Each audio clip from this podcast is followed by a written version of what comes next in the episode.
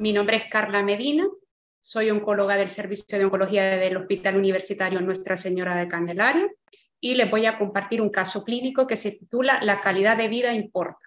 La vida tiene horas y las horas tienen que tener vida. Se trata de un varón de 69 años, alérgico al ácido acetilsalicílico y a la buscapina. Como antecedentes personales, hipertensión arterial, dislipemia, diabético y una miocardiopatía dilatada de origen enólico, con una fracción de eyección del 20%, que desde el 2019 ha llegado a 45%. Como hábitos tóxicos, ex bebedor de un litro de cerveza al día durante 30 años, exfumador con un IPA de 90 paquetes años y destacar entre los antecedentes oncológicos a un adenocarcinoma de próstata de riesgo intermedio, un T2A, N0, M0, un Gleason 7 con un PCA al diagnóstico de 7 nanogramos por mililitro, que fue tratado con radioterapia en el 2018, actualmente en remisión completa. Como situación social vive con su mujer y como tratamiento, pues el paciente toma torvastatina, coropress, diamicrón, furosemida, valsartán, anodipino e hidroclorotiazida. El paciente acude al médico de atención primaria por disnea de mínimos esfuerzos y escutos hemoptoicos de tres meses de evolución, con una limitación importante de su calidad de vida, de modo que se movía de la cama al sillón. En la radiografía de tórax se, objetiva una masa en lóbulo superior derecho.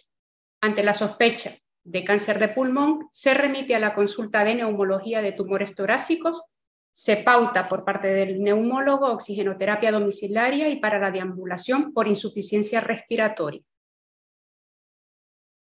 Se realiza un TAC de tórax abdomen pelvis el 16 de noviembre del 22, donde se objetiva un proceso neoformativo primario pulmonar en lóbulo superior derecho de 7 centímetros que invade la arteria lobar superior y condiciona telectasia completa del mismo lóbulo, así como adenopatías biliares y mediastínicas ipsilaterales derrame pleural derecho de moderada cuantía y una lesión en riñón derecho sugestiva de metástasis. Se completa el estudio con PET. En el PET vemos una captación de la masa del lóbulo superior derecho de las adenopatías 2R, 4R, R, subcarinal e iliar derecho, corteza suprarrenal y además la suprarrenal derecha, todas ellas con un subpatológico. Se realiza la fibrobroncoscopia donde vemos que el árbol, bronquial derecho presenta signos indirectos de neoplasia a nivel del lóbulo superior derecho. Y en el árbol bronquial izquierdo se objetivan lesiones hipervascularizadas sospechosas. La biopsia bronquial es de adenocarcinoma de pulmón pobremente diferenciado, sin mutaciones accionables y con un PDL1 del 60%. En la resonancia magnética craneal no destaca evidencia de enfermedad a nivel del mismo.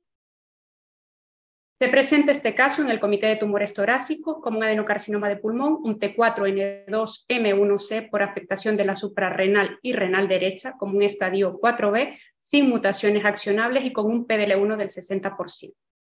Por lo tanto, inicia una primera línea con semiplimab. ¿Qué pasa en esa primera visita? La primera visita en el servicio de oncología médica es el 14 de diciembre de 2022. El paciente acude en silla de ruedas, un ECOC 3, vida cama, sillón, paciente pluripatológico, obeso, portador de oxígeno domiciliario, con unas saturaciones basales en torno a 90%, con gafas a 2 litros. Importante limitación para las actividades básicas de la vida diaria por disnea de mínimos esfuerzos. Persisten los esputos hemoptoicos y en el ecocardiograma que se realiza previo a la visita presenta una fracción de eyección en torno al 50%. Se decide ingreso para control sintomático y se inicia primera línea de tratamiento con ceniplimab. Primer ciclo el 19 de diciembre del 22. Tras ocho días de ingreso, presenta mejoría de los síntomas y se procede al alta. En las consultas sucesivas, en el segundo ciclo, el paciente presenta una situación muy similar, sin incidencias, y es en el tercer ciclo cuando destaca una mejoría clínica importante, esa disnea que era de mínimos esfuerzos se convierte en una disnea de grandes esfuerzos, no tiene hemoptisis, deambula por la calle a pesar de que son trayectos cortos y la saturación de oxígeno es del 95% basal con gasas a un litro y medio. En el escáner Tras el tercer ciclo vemos una reducción significativa de la consolidación del lóbulo superior derecho, así como de la adenopatía 2R, 4R y subcarinal. Discreta reducción de la lesión renal y suprarrenal derecha. Por tanto, una respuesta parcial radiológica, eh, según criterios RECIS, una disminución del 40% del volumen de enfermedad. El cuarto ciclo, beneficio clínico progresivo, la gasometría arterial basal nos da eh, un valor de oxígeno de 85 milímetros de mercurio y eh, una saturación de oxígeno del 96%. Por tanto, se suspende la oxigenoterapia. El quinto ciclo ocurre sin incidencias y para el sexto ciclo el paciente presenta un ECOG 1, se realiza el escáner tras seis ciclos y vemos una reducción del 15% de la enfermedad, sumado al 40%, teníamos ya una reducción del 55% del volumen. Este es el escáner del diagnóstico, como vemos ahí la masa en el lóbulo superior derecho, la mejoría después de tres ciclos y una mejoría progresiva tras seis ciclos, como ven en la imagen del segundo control. Entonces, ¿qué ha pasado hasta aquí? Lo primero, la primera eh, interrogante que nos surge cuando vemos a este paciente es tratar o no tratar. Se trata de un paciente pluripatológico con un ECOG3 muy sintomático, donde las alternativas de tratamiento pues, son limitadas, donde estos pacientes sabemos que además no serían candidatos a un ensayo clínico por estado funcional. Pues nosotros decidimos tratar. Luego nos preguntamos, ¿con qué tratamos? Tiene mucho volumen de enfermedad. Este paciente es para tratar con quimioterapia más inmunoterapia. La inmunoterapia sola nos va a permitir conseguir esa respuesta que necesitamos para mejorar la calidad de vida del paciente. Por tanto, decidimos tratar con inmunoterapia sola. ¿Por qué? Porque el asociar la quimioterapia con las patologías que ya tenía el paciente y con el deterioro clínico que, ya venía siendo muy marcado, nos limitaba a la utilización de la ¿Por qué tratamos con semiplimab? Podríamos haber tratado con cualquiera de las otras alternativas en, este subgrupo de pacientes altos expresores. Nos decantamos por semiplimab buscando un beneficio clínico rápido, que lo obtuvimos. En 42 días el paciente había presentado una mejoría clínica importante, necesitábamos un tratamiento que nos pudiera ofrecer garantías en cuanto a su perfil de seguridad. El paciente ha tenido ausencia de toxicidad y necesitábamos esa respuesta radiológica, que también le hemos obtenido con este Estos son los datos que se presentaron en ESMO. Eh, vemos claramente cómo semiplimab es un fármaco que presenta un beneficio claro, estadísticamente significativo, tanto en supervivencia global como en supervivencia libre de progresión.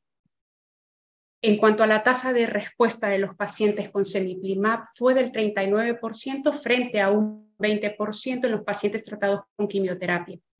No se observaron diferencias entre el tiempo de respuesta en ninguna de las dos estrategias, 2,1 en ambos brazos. Pero sí que resultó significativo la duración de la respuesta, que fue considerablemente mayor con semiplimab, de 16,7 meses frente a los seis meses con quimioterapia. Los resultados en la población con intención de tratar fueron prácticamente idénticos. En esta gráfica vemos la relación entre la supervivencia global, supervivencia libre de progresión y la tasa de respuesta según la expresión de PDL1. Se demostró que hay una correlación directamente proporcional entre el aumento de los niveles de la expresión de PDL1 y los parámetros de eficacia. En el estudio en PowerLong ha demostrado, en el, en el 1 ha demostrado que la toxicidad es significativamente inferior en el brazo de semiplimab frente a la quimioterapia, con una mejoría significativa en el tiempo de deterioro sintomático de los pacientes y su valoración global en cuanto a calidad de vida.